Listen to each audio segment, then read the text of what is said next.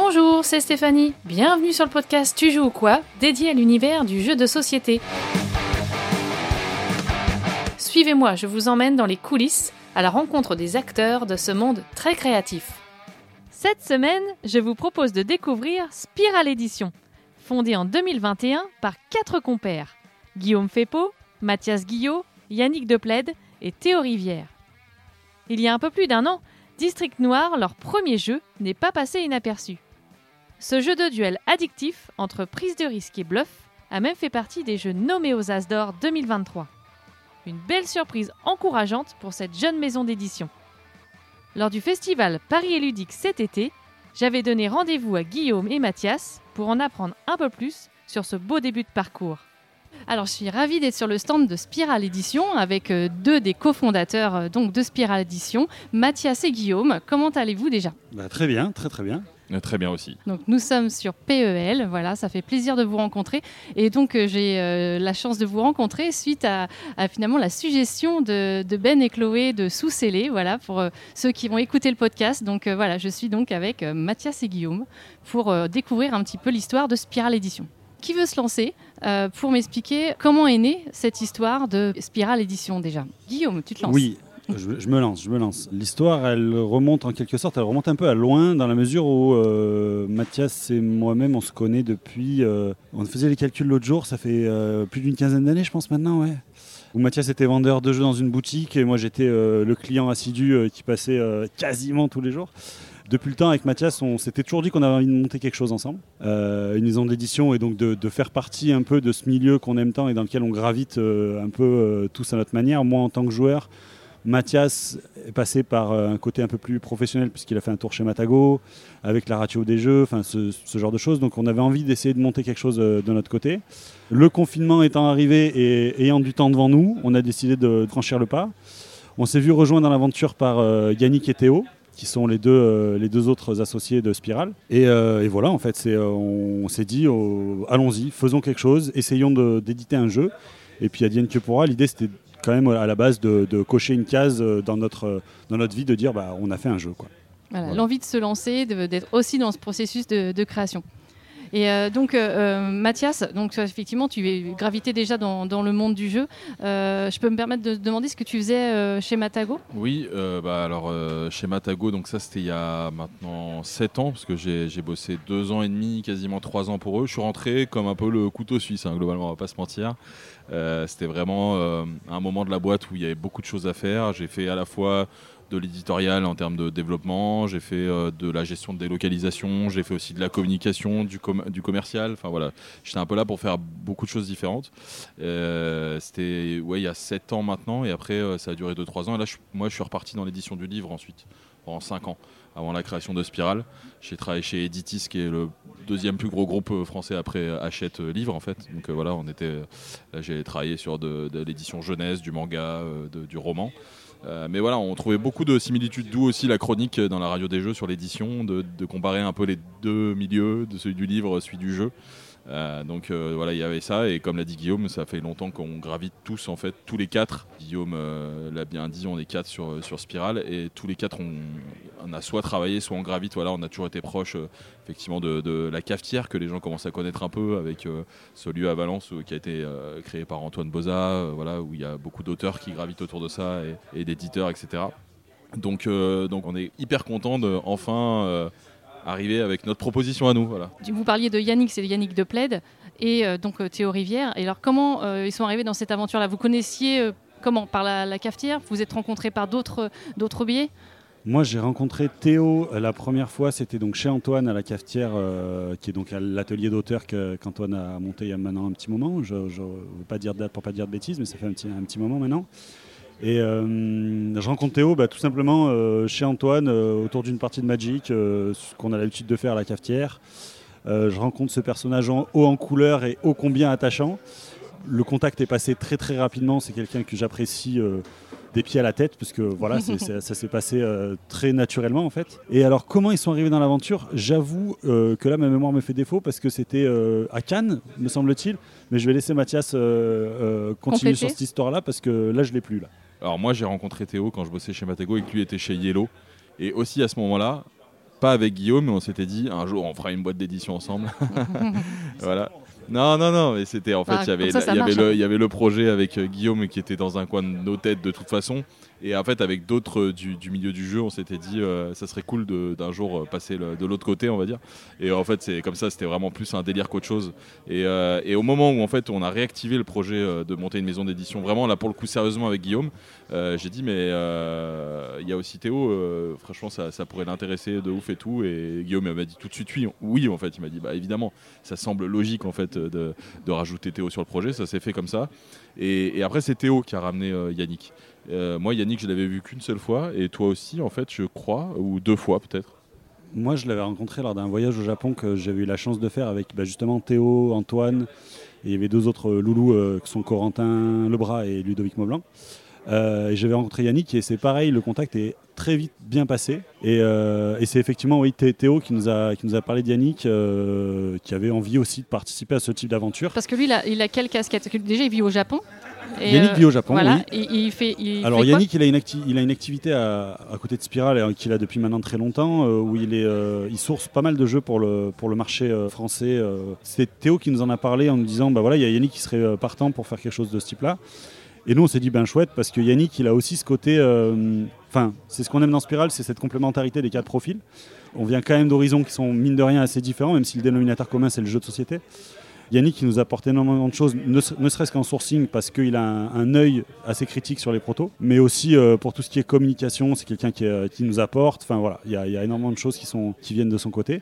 Donc voilà. Mais euh, oui, je pense que c'était Théo, effectivement, qui nous en avait parlé la première fois. Et je me rappelle, maintenant, c'est bon, ça, ça me revient, quand tu m'as parlé de Théo à Cannes, sur le balcon. da- da- ouais, voilà. Et alors, donc, Spiral, donc vous décidez de le lancer concrètement en 2021, c'est ça? Et Oui, après, ouais, ouais, qui fait quoi finalement Euh, Parce que donc à quatre têtes, c'est pas forcément euh, facile de se non, partager ouais. les rôles. Est-ce qu'il y a des, voilà, chacun un peu son, son domaine de prédilection? Alors moi je viens du- de, pas du tout du milieu du jeu au niveau professionnel. Moi j'ai une formation euh, très euh, scientifique à la base et puis ensuite qui a dérivé vers une formation un peu plus financière, on va dire ça comme ça. Donc moi j'ai tout de suite endossé la casquette plus administrative de la boîte. Théo, c'est le Théo qu'on connaît, donc avec son, toute son expertise d'auteur et toute son, expertise de développement, lui nous apporte euh, cette- ce savoir-là. Mais en fait, chez Spiral, on prend les décisions à 4, on avance à 4 sur les projets. Euh, même si au quotidien, Yannick et Théo sont un peu plus en retrait parce qu'ils ont des activités euh, qui sont euh, un peu plus euh, prenantes, on va dire ça comme ça. Et au quotidien, c'est Mathias et moi qui gérons, même si aujourd'hui, c'est plutôt Mathias qui a une grosse part de responsabilité. ouais. Alors Mathias, que fais-tu euh, dans Spiral Édition? Comme dit euh, Guillaume, ce qui est important, c'est que toutes les décisions sont prises à quatre. On est en fait, on se parle tous les jours, même si on est, euh, on est tous à des endroits différents de France, voire même euh, voilà, Théo est à Bruxelles, Yannick au Japon. euh, voilà, ça, on arrive à s'organiser pour se parler tous les jours. On prend toutes les décisions importantes tous les quatre. Tous les jeux qu'on a fait et qu'on va faire sont des jeux qu'on va porter tous les quatre et on a ce truc-là ancré de dire que il faut que ce soit un coup de cœur général euh, de, l'équipe entière. Et après, c'est juste que, effectivement, en termes juste d'organisation, aujourd'hui, moi, j'ai quitté mon travail il n'y a pas très longtemps, donc je peux me consacrer 100% à la boîte euh, en ce moment, et c'est ça qui fait que je gère, on va dire, le quotidien de la boîte. À terme, en fait, l'idée, c'est que Guillaume et moi, on puisse euh, effectivement euh, euh, 100% être sur Spiral si on peut euh, l'être un jour. Et, euh, et Théo et Yannick euh, ont envie en fait de ne seront jamais la, la- la caution on va dire euh, le, le visage public de Spiral ou, ou voilà sans pour autant le cacher. C'est juste que voilà eux ils continuent leur, leur bonhomme de chemin sur leur activité principale et je dis ça, en fait, il n'y a jamais, de, y a jamais de, de certitude. En fait, ça se trouve, dans 15 ans, Spiral euh, euh, a changé, et puis il y aura d'autres personnes qui seront concernées. Voilà, donc on verra, mais en tout cas, pour l'instant, ça s'organise comme ça aussi parce que bah, il y a eu District Noir, il y a un deuxième jeu en préparation. Mais en fait, euh, voilà, il n'y a pas du travail non plus pour 4, en fait, on va dire à plein temps. Donc euh, voilà, il faut aussi. euh, euh, voilà, donc on est organisé comme ça, mais vraiment en se parlant tous les jours, tout le temps, pour toutes les décisions euh, importantes. Quoi. Alors là, tu fais le lien tout de suite vers District Noir. On, on y vient donc. Euh, donc comment euh, c'est parti cette histoire de District Noir? Donc j'imagine sourcé euh, au Japon par, euh, par Yannick.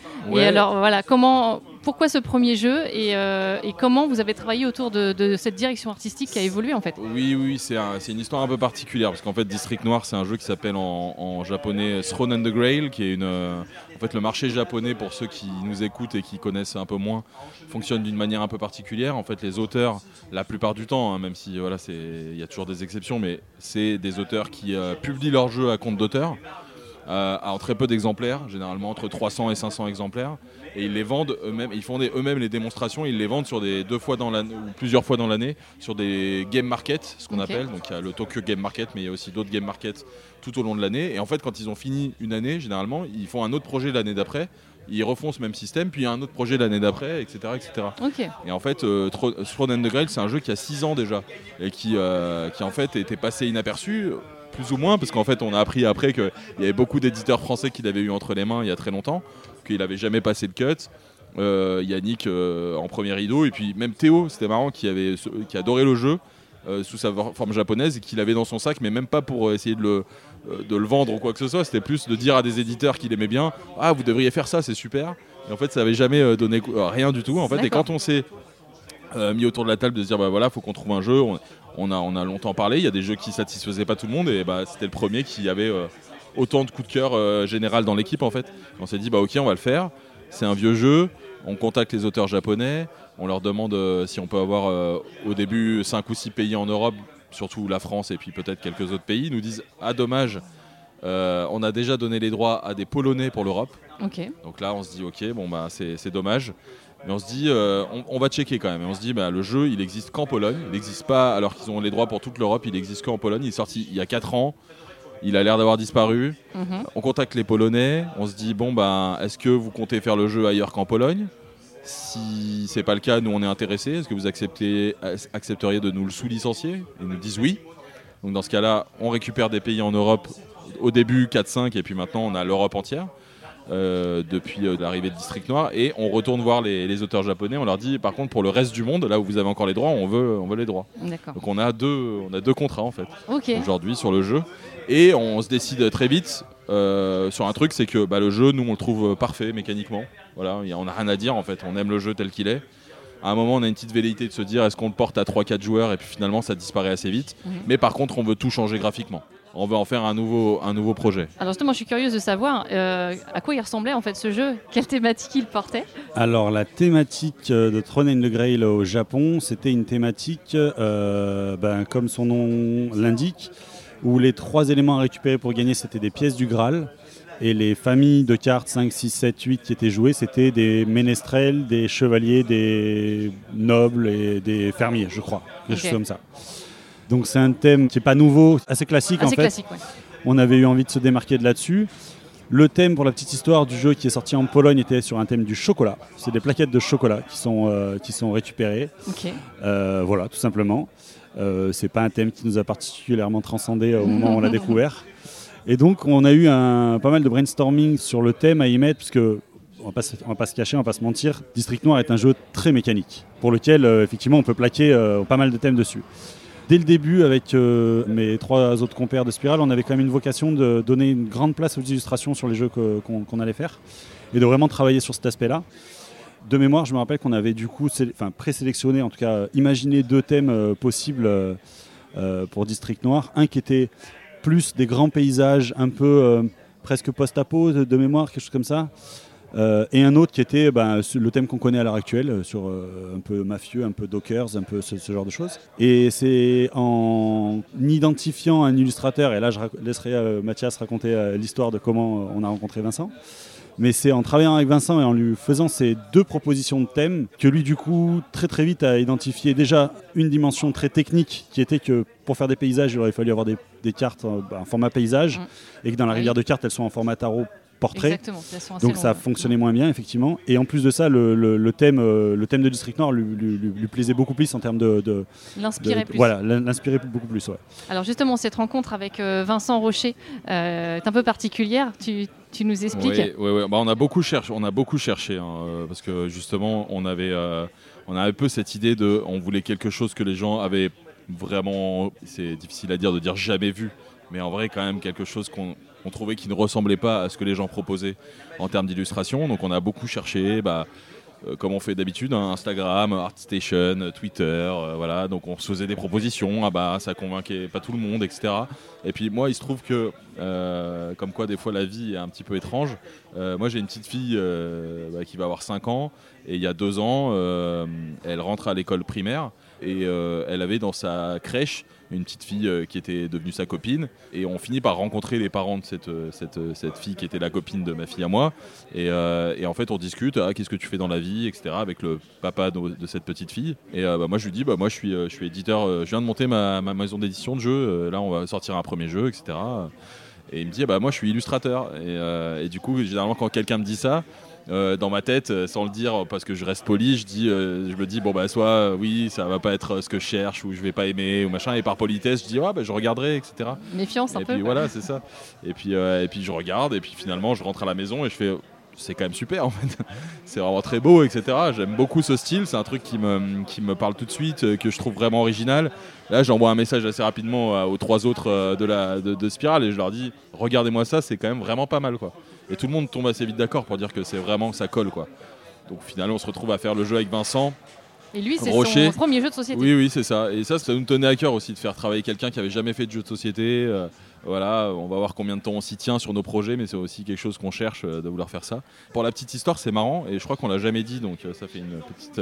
Un scoop. Il avait fait, il avait fait une carte pour l'extension de Parks. Ah Mais euh, pour lui, c'était même pas du jeu de société. On lui avait commandé une illustration comme il peut faire pour euh, une couverture de roman jeunesse. Il a fait beaucoup de presse. Euh, Vincent, il bosse avec le magazine 21, qui est un magazine voilà, de reportage de fond avec des, voilà, des couves jeunesse. Il avait fait ce dessin pour Parks. Il avait fait un peu des jeux de cartes de Hachette Heroes avec des jeux de bataille avec des dinosaures quoi mais voilà des trucs mhm. ultra formatés quoi là vraiment c'est lui qui, qui est comme disait Guillaume on lui a proposé deux thèmes, il a choisi, il nous a fait des premiers essais. Ça s'est vraiment euh, passé très très bien et assez facilement. On a fait assez peu de retours au final. Ça a donné ça et on est content parce qu'au final, lui m'a dit que euh, sur tous ses projets, il n'avait jamais eu entendu autant pu ressortir son nom en fait. Et euh, c'est vrai que ça a vraiment marqué les gens. Et ça, c'était chouette, quoi. C'est vrai que le milieu, depuis quelques années, identifie beaucoup plus les différents acteurs d'un jeu les auteurs ont commencé à voir leur nom apparaître sur les boîtes euh, assez euh, rapidement, on va dire ça comme ça, même si ça, a pris un peu de temps. Et les illustrateurs de plus en plus, les illustrateurs commencent à avoir aussi euh, presque des communautés qui les suivent parce que, parce que maintenant on, commence, on reconnaît facilement le trait de Vincent Dutré ou ce genre d'artiste. Et Vincent était assez, assez surpris de voir que son nom était cité dans les publications, mm. les parutions, les prix. C'est vrai que parfois il faut les chercher les noms d'illustrateurs en même temps des il faut bouquins. Encore, voilà, ouais, Il faut encore malheureusement, mais le, le, le milieu, euh, le milieu se, comment dire, a pris conscience de ça depuis quelques années et c'est super chouette. Nous, on avait vraiment envie de mettre en lumière euh, le travail de Vincent, donc ça, ça a été super, euh, super apprécié de sa part, je pense. Mais ce qui nous a enfin moi personnellement, mais je pense que c'est partagé. Ce qui nous a vraiment très, fait très plaisir, c'est quand à Cannes, quelqu'un est venu nous voir en nous demandant est-ce que je pourrais avoir le contact de Vincent? Ok. Voilà, parce que, parce que quelque part, c'est aussi une reconnaissance de son travail de, que de se dire que ben, ça, peut, ça peut lui ouvrir des portes, ça peut intéresser d'autres personnes et éventuellement on peut le, on peut le revoir euh, sur, sur d'autres bah, jeux. D'autant plus quand même qu'effectivement, euh, voilà, quand même première, euh, premier jeu, nomination quand même à Cannes. Euh, ça passe pas inaperçu, ça c'est certain. Donc, Il a eu une belle mise en lumière. Première. Euh, c'était une belle mise en lumière pour son travail, effectivement. Donc euh, on est ravi de ça. On le remercie encore. Et une bonne mise en confiance aussi pour, pour l'équipe de Spiral, pour le coup. Oui, maintenant il va falloir confirmer. oui, bah, du coup ça donne un peu la pression. oui, c'est la partie un peu difficile, mais, mais oui, oui, non. Globalement, on est ravi du parcours, vraiment. Au départ, comme je disais, c'est le, le, but c'était de cocher la case. on a fait un jeu, c'est chouette entre copains, tous ensemble. Et finalement, il y a plein d'autres cases qui se sont rajoutées au tableau et on en a coché plein d'un coup. Et vraiment, euh, on a dépassé toutes les espérances. Vraiment. Quel ressenti vous avez eu sur cette nomination euh, En plus, un jeu de, duel, ce qui est quand même un peu aussi. Euh, enfin, même si ça devient de plus en plus tendance quand même. Mais c'est rare que des jeux de duel soient, soient Oui, oui bah, le dernier, je crois que c'était Seven Wonders Duel. En... Il n'y avait pas l'initié à l'époque, donc c'était en, en, catégorie expert. Il me semble que depuis, il n'y avait pas eu d'autres jeux à deux nommés. Hum, donc c'était, bah nous justement, on n'y croyait pas pour ça d'ailleurs, euh, en partie, pour deux raisons en fait. Parce que quand le jeu commence à marcher, il y a plein de gens qui nous disent, oh, mais il y a une petite chance quand même, non? Vous pensez pas que peut-être la nomination, euh, votre notre distributeur, les, des potes autour de nous, tout ça, de nous on dit non mais non jamais quoi. Euh, déjà parce que c'est un jeu à deux et que effectivement récemment aucun jeu à deux n'arrivait à se glisser dans les trucs. Aussi parce qu'on trouvait que le jeu était euh, à la fois avec un thème trop noir pour euh, du grand public, mais il avait des règles beaucoup trop simples pour être en initié. Ouais. Donc en fait, euh, on s'était dit, bah en fait, ça passera pas le cut pour ça. Et du coup, bah sur le moment de l'annonce, ça a été euh, la surprise euh, vraiment la plus totale, quoi. Puis il faut aussi dire qu'on était dans une année de jeu à deux où on avait en face euh, du Splendor Duel, Tokaido Duo, euh, si je dis pas de bêtises, Awale. Enfin bref, il y en avait, il y en avait plein, plein, plein. Donc effectivement, de se dire que euh, ton petit bébé de jeu à deux euh, peut rivaliser avec ces grands noms, euh, non, on n'y croyait pas spécialement. Non. Et c'est vrai que pour le coup, euh, je crois qu'effectivement, le, le choix de l'illustrateur et de la direction artistique a été euh, le bon outil. Ouais, c'est difficile à- de savoir ce qui a fait la différence. En plus, même, euh, même quand on peut discuter avec euh, des membres du jury, en fait, et c'est normal. hein, L'idée, c'est pas de comprendre pourquoi, qu'est-ce que, voilà, euh, contre qui on a été préféré, euh, tout ça, etc. Mais on aime à penser que le travail d'édition et d'illustration et de, oui, effectivement, a pu faire la différence parce qu'il sortait un peu de l'ordinaire, parce que on a eu de la chance en fait, on est arrivé à un moment au niveau de la sortie où il y avait effectivement on a été en concurrence après avec des jeux à deux un peu costauds, mais on est arrivé un tout petit peu avant quoi. On a bénéficié de 2-3 semaines en fait où on était tout seul et on a été vraiment vraiment très porté par BlackRock, notre diffuseur et euh, distributeur. Et on les on les remercie pour ça parce que ça a été fou, ils y ont cru vraiment très fort et du coup ça a été euh, ils ont su convaincre les boutiques de, de nous suivre quoi. Donc voilà et du coup on a eu ce, ce moment de grâce un peu là pendant deux semaines où il s'est passé un truc de ouf et euh, ça a joué sur la suite c'est sûr. C'est-à-dire que vraiment le lancement a été dingue et on espère que ça dure le plus longtemps possible quoi. On va voir. Et l'avantage d'un petit jeu de cartes aussi, c'est que ça se vend assez facilement, aussi je pense en boutique, mais de rien, Oui. euh, sur un, un prix euh, plutôt boutique intéressant. Oui, oui, c'est ça. Je pense que aussi il y avait moins de risques à prendre le truc. On était à Vichy euh, une semaine avant la sortie euh, pour présenter le jeu à toutes les boutiques. Toutes les boutiques repartaient avec le, jeu dans le sac. Donc du coup, voilà, il se passait un truc. Ils ont, ils pouvaient pas pas être au courant que le jeu sortait. Donc après, il fallait aussi être convaincu. Mais ils ont moins tenté le coup en fait, je pense. Et oui, il s'est passé ce qui s'est passé quoi. Ouais, c'est vrai. Et puis comme tu disais, BlackRock qui a cru euh, dès le début, même euh, on a été même presque surpris qu'il soit aussi convaincu que ça. on était ravis, hein, mais, mais et nous on y croyait fort, mais. Euh, je me rappelle des, des premiers rendez-vous avec BlackRock et effectivement quand euh, on a eu leur premier retour et qu'on a signé le contrat, euh, ils se sont engagés sur des quantités qui étaient au-delà de nos espérances, Mhm. bien au-delà de nos espérances. Et, et tout de suite, il a été poussé, il a été effectivement mis à Vichy dans les sacs boutiques. Il a été euh, BlackRock a fait un énorme boulot dessus et euh, je, je les remercie aussi également pour ça. C'est Alors On là, on bien a combien d'exemplaires vendus? Vendu aux boutiques, on est à autour de 40 000 en France. Et on a à peu près la même quantité au global à l'export. Donc on est autour de 80 000 en tout. Ok. Et Euh, donc il est exporté dans combien de pays? Alors il y a 14 pays qui ont signé officiellement. Euh, Il est disponible en Allemagne, Espagne, Italie, euh, République tchèque, euh, Hongrie, États-Unis, Corée, Japon bientôt, Brésil. Donc il va ressortir au Japon euh, sous cette forme. Ah ouais, il y a Ah, une petite rigolo. histoire, il y a une petite histoire un peu rocambolesque, mais oui, il va ressortir au Japon sous la forme de District Noir.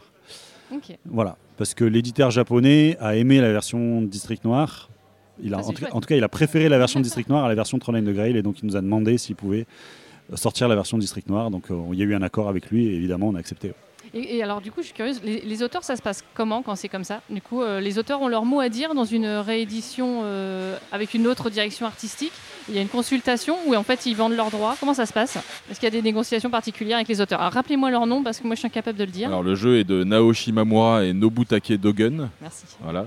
Et ils signent les droits, c'est-à-dire qu'en fait les droits appartiennent à l'éditeur, hein, qui, euh, voilà, bien sûr, euh, de toute façon dans les faits, de manière euh, assez logique, il y a, il y a une consultation. Enfin, c'est-à-dire que au-delà de la consultation, c'est plus on fait ce qu'on a envie de faire, on leur montre par politesse ou voilà, s'il y a vraiment un no-go, on l'écoute. Mais globalement, euh, il il n'y a pas de raison entre guillemets que c'est possible, hein, mais il Mhm. n'y a pas de raison que ça que ça se passe mal de ce côté-là, on va dire. Ouais. Et puis, euh, de manière générale aussi, ça dépend de la relation euh, et de l'implication des auteurs dans le, dans le, dans le travail d'édition. Euh, je pense que la, manière dont on fonctionne, nous, c'est que effectivement, on consulte les auteurs sur ce genre de, décision et on présente les assets graphiques avant d'appuyer sur n'importe quel bouton. Il se trouve que hum, les auteurs japonais sont un peu moins regardants, on va dire, que peut-être les auteurs européens, les Français en général. Ils ont tendance à, signer les droits et à, et plus s'occuper du tout du travail d'édition derrière. Donc euh, il y a un- une forme de lâcher prise de la part des auteurs japonais de manière générale. Alors je fais déjà une généralité, mais c'est peut-être pas le cas pour tous. Mais on avait euh, transmis les assets aux, auteurs pour leur montrer. Et chez euh, l'éditeur euh, japonais, c'est lui qui est revenu naturellement vers nous euh, pour nous demander si- s'il pouvait utiliser les illustrations de District Noir. Oui, en fait, de manière plus globale, euh, on pourrait en parler des heures de ça, mais euh, moi j'ai tendance à estimer, et c'est pas pour dire de, mettre l'éditeur avant l'auteur, il, en, il en est hors de question, mais c'est plus que ça. Pour qu'un jeu fonctionne, il faut que l'éditeur puisse se l'approprier un minimum, parce que c'est aussi lui qui va le défendre, voilà, autant que son auteur, autant que son distributeur. Il va le porter pendant plusieurs qui va mois. le porter pendant plusieurs mois, euh, voire des années. Et du coup, en fait, à un moment, c'est toujours pareil. Nous, nous quand euh, c'est un peu un red flag pour nous, un auteur qui va nous dire je vous présente un projet, ça peut pas changer de thème. Parce qu'en fait, ben non, moi j'ai peut-être envie de changer de thème et je dis pas que je vais le choisir tout seul, on peut en parler ensemble. Mais juste, euh, il faut que je puisse me placer, moi, en tant que porteur du projet et aussi décider des choses pour que j'y croie, en fait, tout Mhm. simplement. Et euh, ça peut, jou- voilà, c'est un peu ce genre de choses de se dire qu'en fait, c'est un travail commun avec des décisions communes, évidemment. À la fin, l'éditeur euh, a souvent le dernier mot parce que bah, c'est lui qui pousse le bouton de la production. Bien donc sûr. euh, voilà, mais, mais ce sera jamais fait sans, sans consultation, on va dire. Oui, et puis euh, le changer de thème, c'est pas une, pas une fin en soi. hein. On ne dit pas qu'on veut changer le thème de toutes les choses qui nous passent dans les mains.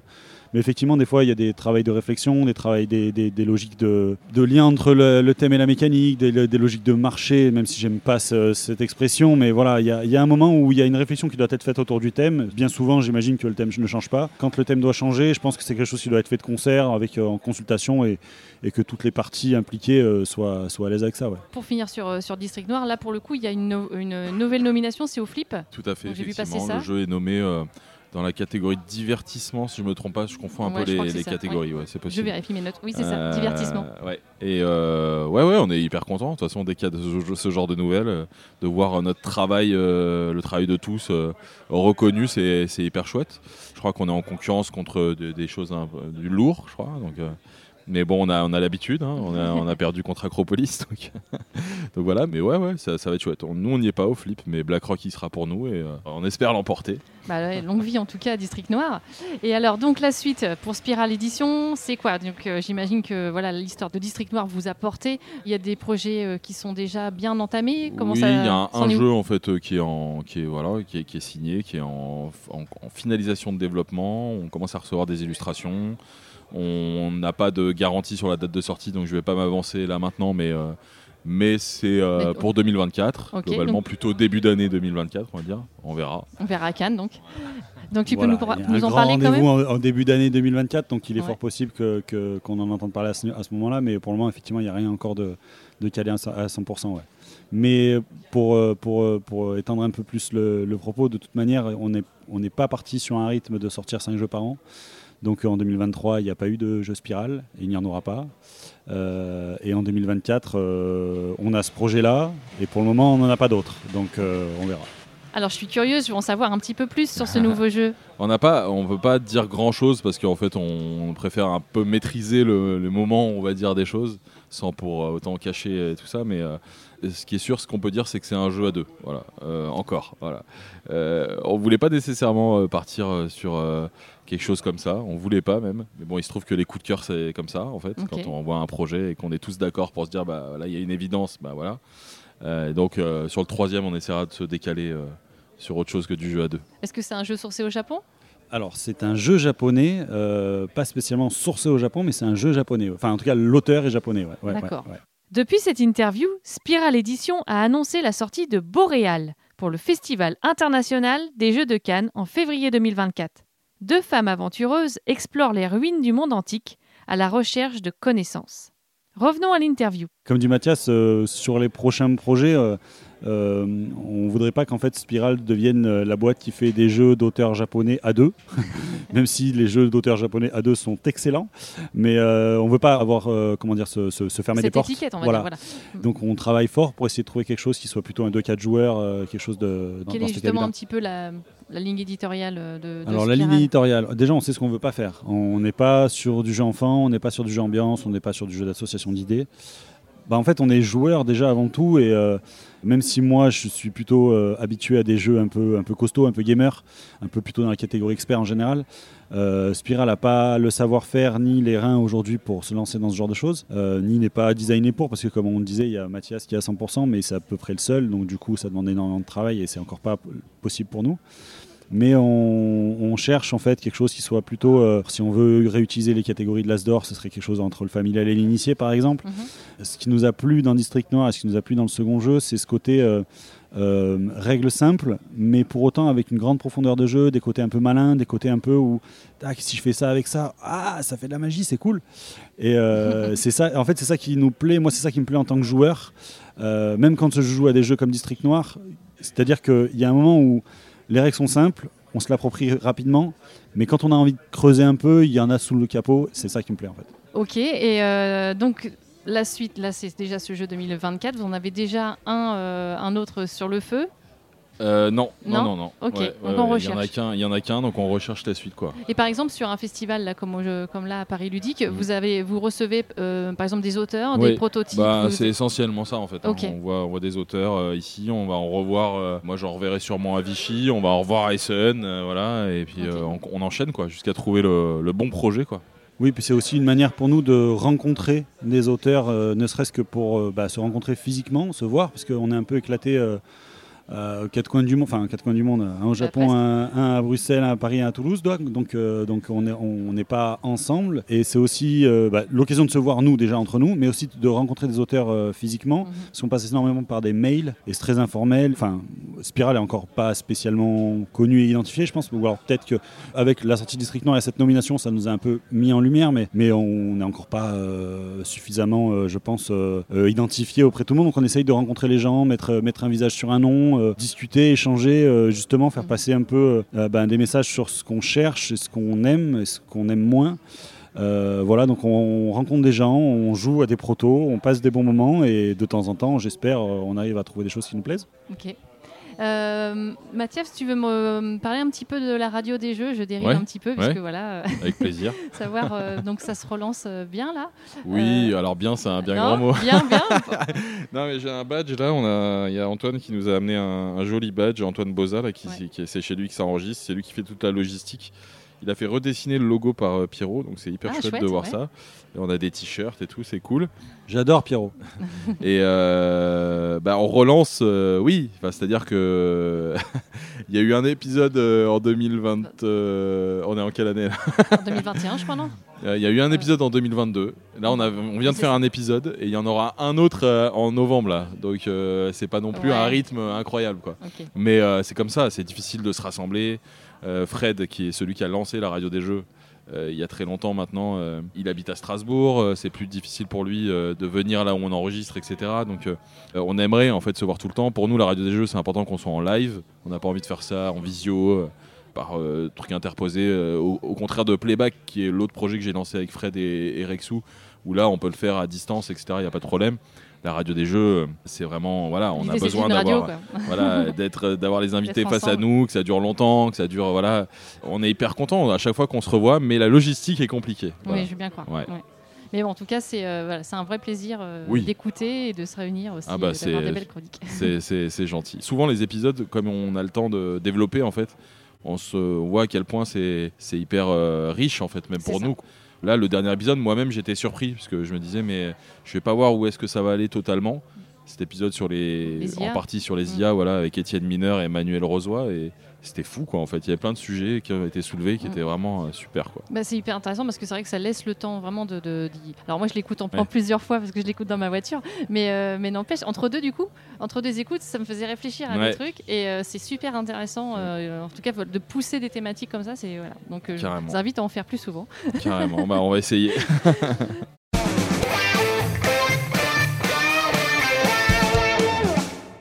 Je vous propose qu'on termine par un petit jeu de portrait chinois. Allons-y. Si tu étais une mécanique de jeu, euh, laquelle serais-tu Deck building. Euh, très bonne question. Qu'est- si je dois en choisir qu'une de mécanique de jeu, je vais dire. euh, C'est pas forcément celle que tu aimes, c'est celle qui te correspond aussi. Tu vois ce celle qui me correspond. Moi, j'aime les jeux de cartes. euh, c'est c'est bizarre de dire les, les combos, quoi. Ça marche pas parce qu'en fait, tu, tu combattes avec tout. Mais euh, non, j'ai envie de dire. Allez, si je dois vraiment choisir, ça sera le draft. Ouais. Ouais, le draft. Ouais, le draft, ouais, c'est super intéressant. Puis on peut drafter des cartes, mais aussi des dinosaures, Oui, ouais. plein d'autres trucs.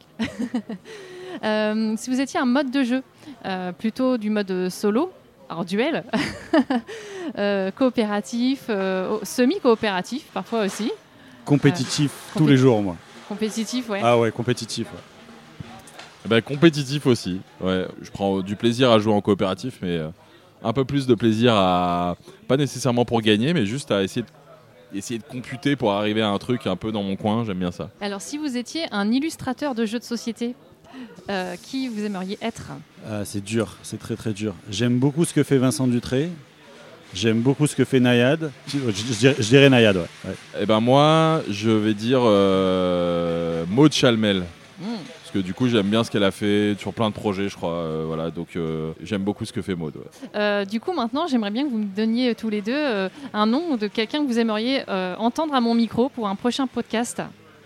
Est-ce que tu as déjà reçu les catch-up Non, Et ben voilà. les catch Seb et Clément, extraordinaire. D'accord, merci. Et euh, bah moi, je vais citer euh, Corentin Lebras. Ok, c'est Voilà. pas fait encore. Voilà, Bah, j'espère que. Parce que ça. Nous, on l'a reçu dans le dernier épisode de Playback et c'était passionnant. Et du coup, euh, c'est encore un autre parcours. Alors, oui, bah là, on cite, euh, on cite les copains, mais bon, ça peut être un, chou- un chouette moment. Ok, super. Bah, merci à vous deux. Alors, je vous propose qu'on termine cet épisode par notre phrase habituelle. Donc, euh, je vais vous dire au jeu de Spiral Edition, tu joues ou quoi? Et le tu joues ou quoi, on le fait ensemble. Ça marche. Alors, au jeu de Spiral Edition, Tu tu joues ou quoi? J'espère que cette interview des cofondateurs de Spiral Edition vous a intéressé.